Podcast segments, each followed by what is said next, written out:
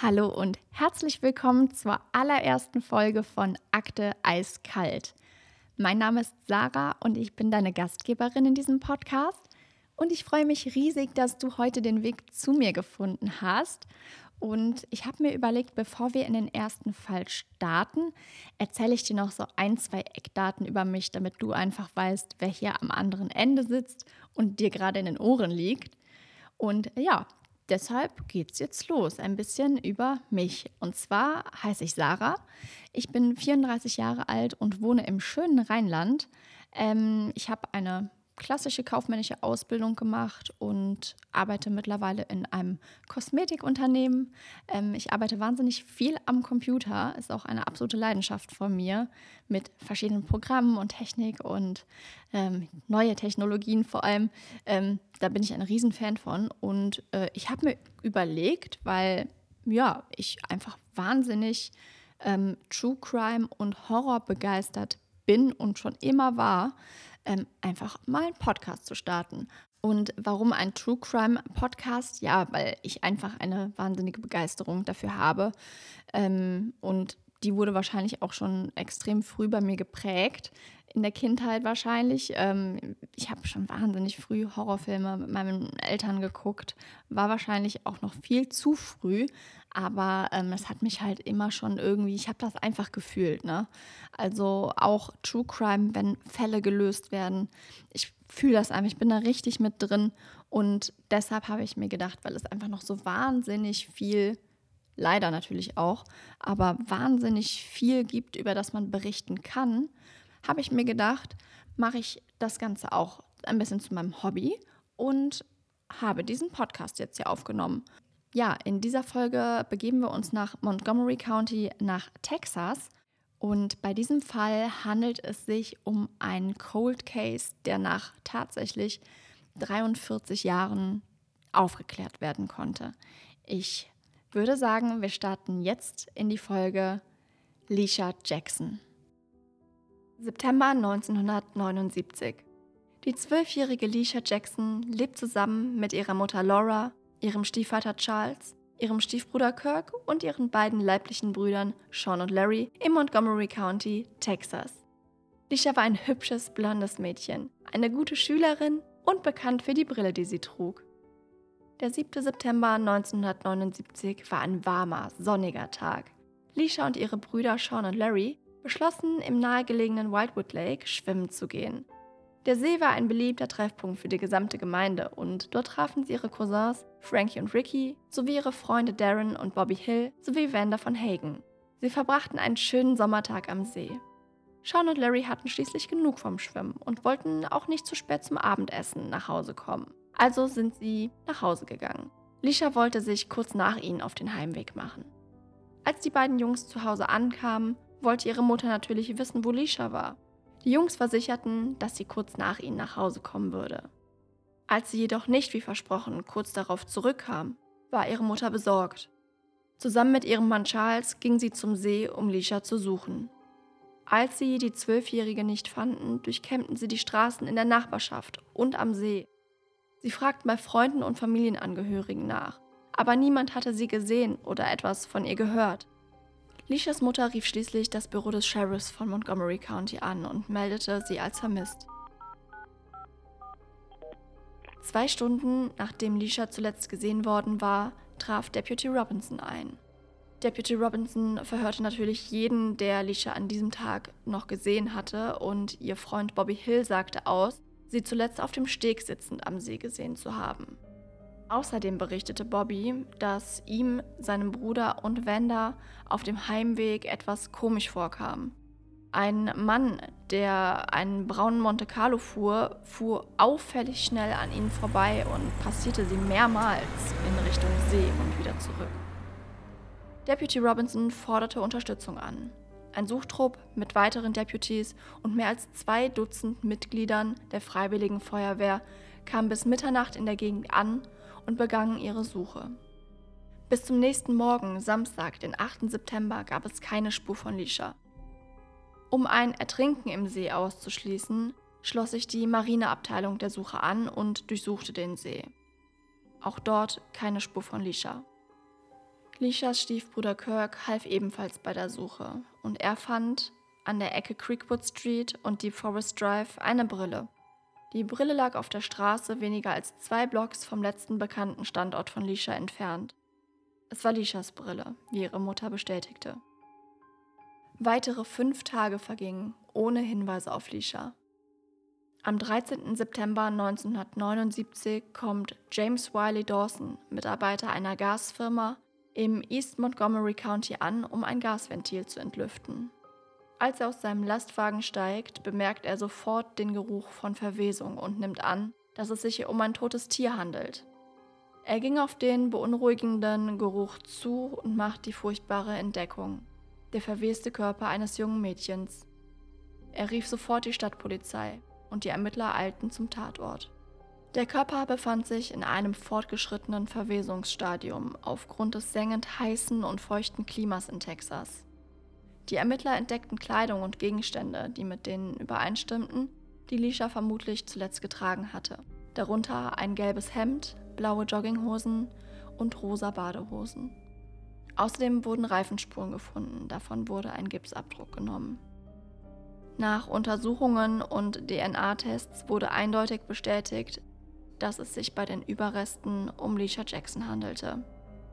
Eine Autopsie ergab, dass Leisha sexuell missbraucht und zu Tode gewürgt worden war. Die Beweise wurden an das staatliche Kriminallabor geschickt. Auch Sperma wurde auf Leishas Hemd gefunden. Zu der Zeit war DNA noch kein Teil der Ermittlungen. Obwohl die DNA-Beweise aufbewahrt wurden, halfen sie der Polizei kaum dabei, einen Verdächtigen zu finden. Als Lisha verschwand, trug sie eine goldene Schmetterlingskette, die sie noch um den Hals trug, als sie starb. Ein dazu passender Ring wurde jedoch nicht gefunden. Die Ermittler hielten diese Information auch zurück, um sie möglicherweise mit dem Mörder in Verbindung bringen zu können, falls er ihn als Andenken behalten hätte. Da die Polizei keine ausreichenden Beweise hatte, wurde eine Telefonnummer eingerichtet, um Hinweise entgegenzunehmen. Und auch Belohnungen wurden für hilfreiche Informationen angeboten. Ein besonders interessanter Hinweis deutete auf einen 25-jährigen Vietnam-Veteranen hin, der im Übrigen drogenabhängig war. Heroin, um genauer zu sein. Der Mann hatte über den Mord von Lisha gesprochen und schien genaue Kenntnisse über den Fall zu haben. Er hatte angeblich Freunden erzählt, dass er auf junge Mädchen stand und sie dazu animiert, sie zu ihm in seine Wohnung zu bringen. Die Ermittler fuhren zu dem Mann und nahmen ihn zum Verhör mit.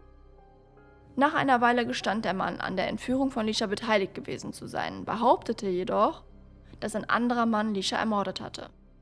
Die Ermittler verhafteten den mutmaßlichen Komplizen und beschuldigten beide Männer des Mordes an Lisha Jackson. Die Wohnungen der beiden Männer wurden durchsucht und die gesammelten Beweise wurden an das Kriminallabor in Austin geschickt. Rote Fasern, die an Lishas Kleidung gefunden wurden, ähnelten physisch den roten Fasern, die an einem der Kleidungsstücke in der Wohnung einer der beiden Männer gefunden wurden. Die Ermittler waren zuversichtlich, dass sie den Mörder gefunden hatten. Sie hatten ja immerhin physische Beweise und das Geständnis des Vietnam-Veteranen. Allerdings änderte dieser seine Aussage und behauptete, sein Geständnis sei unter Druck der Ermittler zustande gekommen. Er sagte aus, dass die Ermittler ihn stundenlang befragt und ihm Nahrung und Wasser verweigert hätten. Außerdem behauptete er, er sei während des Verhörs von den Ermittlern körperlich misshandelt worden. Die Aussage wurde von einem Psychiater überprüft. Dieser bestätigte, dass das Geständnis unter Zwang gemacht wurde, um das Verhör zu beenden. Eine Anhörung wurde abgehalten, um die Gültigkeit des Geständnisses zu prüfen. Diese Anhörung war ein schwerer Schlag für die Ermittler. Als der Bezirksrichter Lee den Verteidigern zustimmte und beschloss, das Geständnis als ungültig anzusehen und die Anklage wegen Mordes fallen zu lassen.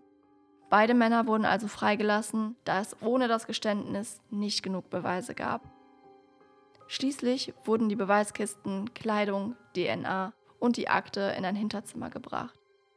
In den Jahren nach Lishas Mord verblasste das Interesse an dem Fall und ihre Familie zog aus Texas weg. Die Jahre vergingen im Jahr 2005 richtete das Montgomery County eine Mordkommission für ungeklärte Fälle ein und widmete dem Fall Leisha Jackson neue Aufmerksamkeit. Dem Fall zugeteilt wurde ihr alter Schulkamerad Tommy D. Roy, der mittlerweile Sheriff war. Die Ermittler waren sich bewusst, dass die Zeit nicht auf ihrer Seite war. Zeugen und Verdächtige wurden immer älter und möglicherweise schwanden die Erinnerungen an jenen Septembertag vor langer Zeit. Aber es sollte noch weit über ein Jahrzehnt dauern, bis die erneute Untersuchung eine wirklich vielversprechende Wendung nahm. Erst im Jahr 2022 konnte die DNA endlich den Mörder aufdecken und den ältesten ungelösten Fall des Montgomery County klären. Mithilfe einer forensischen Technologie namens MVAC isolierten Wissenschaftler aus Montgomery County, Texas, Proben aus Lishas Kleidung, die all die Jahre als Beweismittel aufbewahrt worden waren. Wissenschaftler erstellten in Zusammenarbeit mit dem Texas Department of Public Safety aus diesen Proben ein unbekanntes männliches DNA-Profil. Dieses Profil wurde dann in das vielgepriesene Combined DNA Index System, kurz CODIS, des FBI hochgeladen, das sich in den letzten Jahren als äußerst effektiv bei der Unterstützung lokaler Strafverfolgungsbehörden bei ungeklärten Fällen erwiesen hat. Es gab eine Codesübereinstimmung und diese ergab den Namen von Gerald Dwight Casey, der 2002 im Lone Star State Gefängnis durch eine Giftspritze getötet wurde. Nach Angaben des Texas Execution Information Center war Casey 47 Jahre alt, als er hinter Gittern starb. Er wurde 1991 für einen Mord verurteilt, den er 1989 begangen hatte, als er versuchte, Geld für eine Reise nach Florida zu sammeln. Zwischen 1976 und 1989 verbrachte Casey immer mal wieder Zeit im Gefängnis und außerhalb. Im September 1979, als Leisha ermordet wurde, war Casey 24 Jahre alt. Der Mord, für den Casey verurteilt wurde, ereignete sich 1989, als er 34 Jahre alt war. Im Jahr 1991 wurde Gerald Dwight Casey wegen des Mordes an Sonja Howell verurteilt und im Jahr 2002 durch eine tödliche Injektion hingerichtet. Diese komplexe und detaillierte Untersuchung, die sich über 43 Jahre erstreckte, ist der älteste Mordfall, der vom Sheriffsbüro des Montgomery County untersucht und aufgeklärt wurde. Alicias Familie ist seitdem aus Texas weggezogen, um einen Neuanfang zu machen. Obwohl sie sich dazu entschieden haben, nicht über die schmerzhaften Ereignisse zu sprechen, erklärte ihr Bruder, dass die Familie dem Mörder schon vor vielen Jahren vergeben hat, als einen Weg, um weiterleben zu können. So, das war der Fall von Leisha Jackson. Ja, was soll man dazu sagen? Also, dieser Fall war einfach mal 43 Jahre lang ungelöst. Also ein Cold Case und ja, was die Familie in den 43 Jahren hat durchmachen müssen, ist an Qualen ja nicht zu beschreiben. Und dann die Größe zu besitzen und zu sagen, wir haben dem Mörder schon vor Jahren vergeben, finde ich so stark, wirklich der allergrößte Respekt und Hut ab für diese Äußerung. Den Abschluss dieser Podcast-Folge möchte ich sehr, sehr gern Lisha widmen. Vielleicht können wir uns einfach einen kurzen Moment nehmen, um ihr zu gedenken.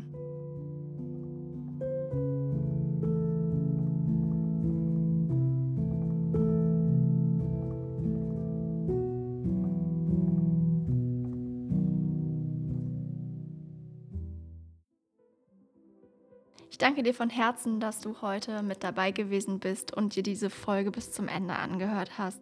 Ich hoffe, du bist auch bei der nächsten Folge wieder mit dabei und ja, ich wünsche dir einen fantastischen Tag. Pass gut auf dich auf und denk daran, die Wahrheit ist manchmal eiskalt.